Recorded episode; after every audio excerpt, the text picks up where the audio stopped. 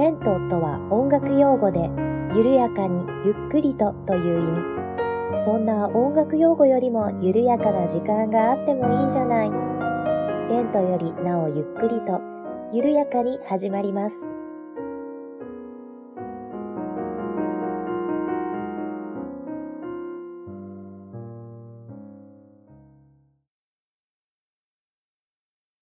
こんにちは、八部九部です。レントよりなおゆっくりと第16回目の配信です。どうぞよろしくお願いいたします。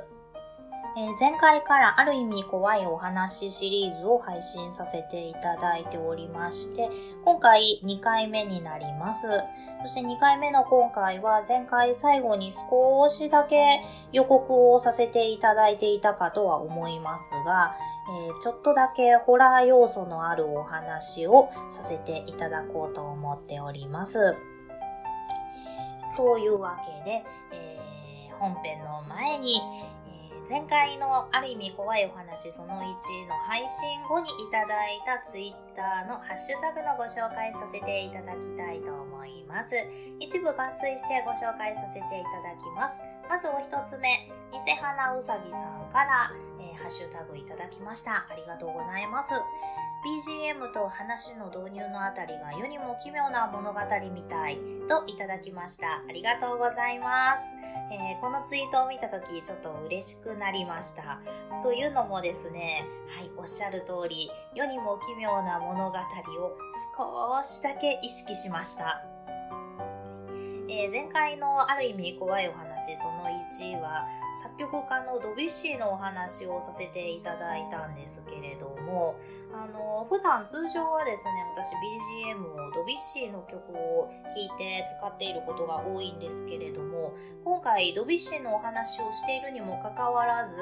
BGM はエリック・サティという別の人が作ったグノシエヌ第1番という曲を使いました。えー、こちらがですねこうなんともちょっと不思議で奇妙でなんかちょっとこう人を不安にさせるようなメロディーでして、あの世にも奇妙な物語チックな、えー、BGM になるんじゃないかと思って、えー、選曲したものだったので、はい、あの偽花うさぎさん分かってくださってものすごく嬉しかったです。えー、今回もですね、あの本編ではこちらのエリック・サティのグノシエヌ第1番使う予定でおりますので、えー、BGM にも、えー、少しだけ注目して聴いていただければと思っております。偽花うさぎさんどうもありがとうございました。ではもう一通、えー、ミカさんからいただきました。こちらも一部抜粋してご紹介させていただきます。えー、怖いの苦手だからこれからしばらく眠れるかどうかが心配といただきました。えー、ミカさんありがとうございますと言うと同時に眠れておられますでしょうか？大丈夫でしょうか？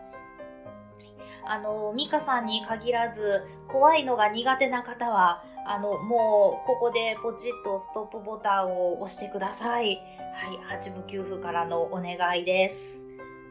あの夜眠れなくなったりお手洗いに行けなくなったりしてもですねあの私責任が取れませんのであの実は怖いのが苦手ですという方はもう遠慮なくここでポチッとストップボタンを押しちゃってください。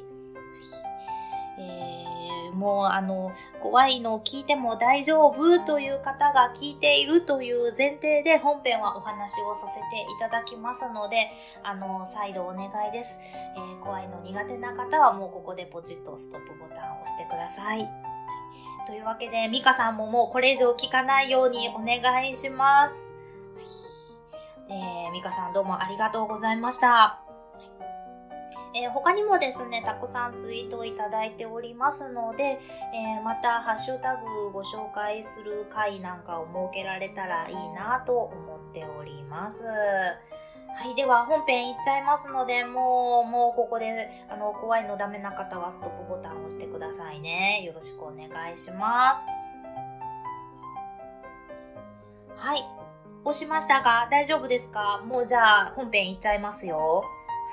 というわけで、えー、ある意味怖いお話その2始めさせていただきたいと思います。本日は私が大学時代にピアノの師匠から聞いたある意味怖いお話をさせていただきます。怖いのが大丈夫な方はどうぞ最後までお付き合いよろしくお願いいたします。というわけで、ある意味怖いお話その2。えー、私が大学時代にピアノの師匠から聞いた怖いお話ですが、あの師匠というのは、あのこちらでもたびたび登場しております。私に色気がないと散々言ったり、今度9月4日に演奏会をする予定の師匠でございます。せっかくなのでちょっとしつこいですが、もう一度、えー、宣伝させていただきたいと思います。2019年9月4日水曜日、兵庫県立芸術文化センターゴベルコ大ホールで私の師匠が日本センチュリー交響楽団の方と演奏会を行います。全席自由5000円となっております。曲目はチャイコフスキーピアノ協奏曲第1番変路誕生作品23ラフマニノフのピアノ協奏曲第2番破誕生作品18となっております。18時会場19時開演となっております。ご興味のある方は来ていただければ、えー、師匠が喜びます。小躍りするかどうかわかりませんが。というわけで、えー宣伝させていただきました。こちらの師匠から聞いたお話になります。ではまずですね、このお話しさせていただく前に、私が通っていた大学の校舎の構造の説明からさせていただきます。え、私が通っていた大学は女子大だったんですけれども、えー、そうですね、少し小高い丘、山というにはちょっと小さい、丘の上に大学が建っていました。で私が通っていた音楽学部の校舎は頂上にあったわけではなくそうですね8合目9合目あたり頂上の少し手前に校舎が建っていまして、えー、斜面に沿うように立っていましたなので一番手前の校舎入るとまあ、1階ですけどちょっと薄暗いような感じでこう2階が隣の校舎の1階とつながっているというような構造で、えー、そのつながっている校舎もその2階部分がまたさらに隣の校舎の1階とつながっているというような構造になっていました。で、その一番正面の校舎、入り口を入りましたら、こう正面に階段がありまして、左右にこう練習室やレッスン室があるというような構造になっていました。で階段の下には、まあ、女子大とはいえ教職員には男性も多いので男性用のお手洗いがありました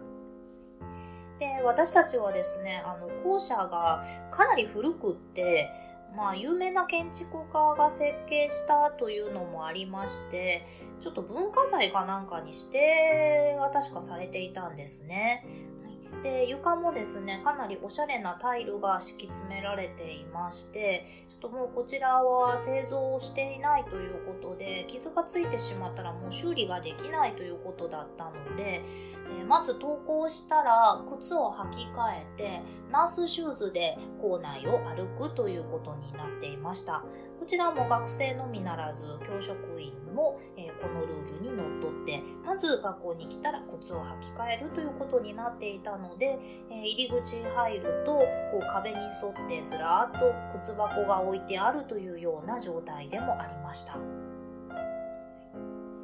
でまあ斜面に沿って立っているのでまあ入った時はこう1階なんですけれどもいざ入ってしまうとちょっとなんか地下のような雰囲気もあましてお昼間でも少し薄暗いような、えー、入り口になっていましたまあそんな構造になっていたんですけれども、えー、これは私が入学をする数年ほど前のお話だそうです。その入り口を入って正面にある階段の下にある男性用のお手洗いの前に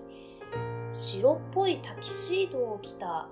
男の人の幽霊が現れるという噂が立ったそうです。最初はこう噂の域を出なかったんですけれども、えー、だんだんこう目撃談が多数寄せられるようになりまして挙句の果てには古くから勤めている男性の職員の方もが、えー、見たというふうに言われるようになったそうです。まあでも白いタキシードなんて普段着ませんよね。なのでまあ私の師匠曰くおそらく昔勤めていた教職員じゃないかなということでした。まあ、音楽学部なので教職員みんなこう演奏家だったりするんですよね。なので舞台衣装としてこう白っぽいタキシードを着るというのはあり得る話でもあったので、まあ、もしかしたらこう昔うちに勤めていた先生とかかもしれないよねということでした。とまあそれはさておき本当にあの目撃談が相次いだそうで、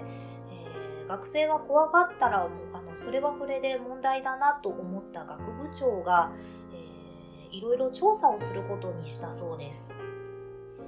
でもやはり目撃談は多数あって学生が怖がるばかりであったそうなのでもうついに学部長は、えー、お祓いをすることを決めたそうです。といってもどうしていいかわからなかったので、まあ誰かのつてでもあったんでしょうか。お坊さんに来ていただいてお経をあげていただいたそうです。でお経をあげていただいた後はこうぱったりと目撃談はやみましてああ成仏していただけたのかなと教職員一同胸をほっとなで下ろしたそうです。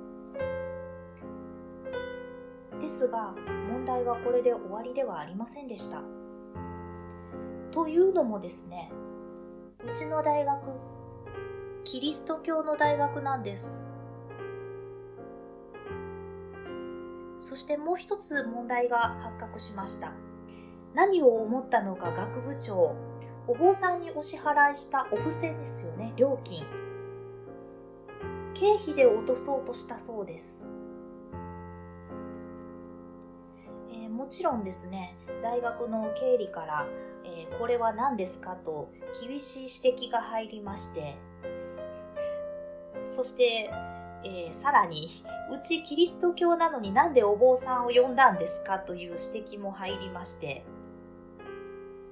学部長は泣く泣く自腹を切ったそうですもう一体どこから突っ込んでいいのかわかんないんですけれども学部長にとっては恐ろしいお話となりました。まあ、一体おいくらお坊さんに包まれたのかは分かりませんけれども。でもまあそれ以降目撃談はなくなったそうで私が入学する頃にはそんな噂もぱったりとなくなってはいましたなんですけれども私見ちゃったんですよねその正面の階段上がって2階の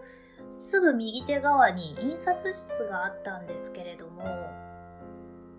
そこの印刷室で私がこう印刷をしていた時にですねこの階段のところに黒い塩ビ服着た男の人が立ってたんですよね。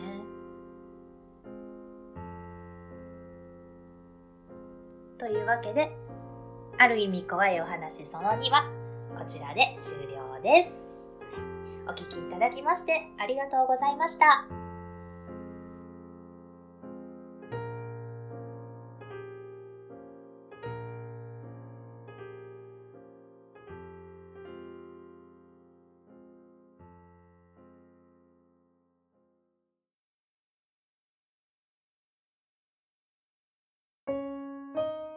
この番組では皆様からのお便りを募集しております。メールアドレスは、レントゆっくり、アットマーク、gmail.com、lento.yukkuri、アットマーク、gmail.com です。ツイッターは、アットマーク、レンクリでやっております。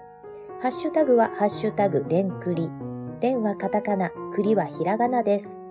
お便り、ツイート、DM などをいただけると、八部九夫は小躍りをして喜びます。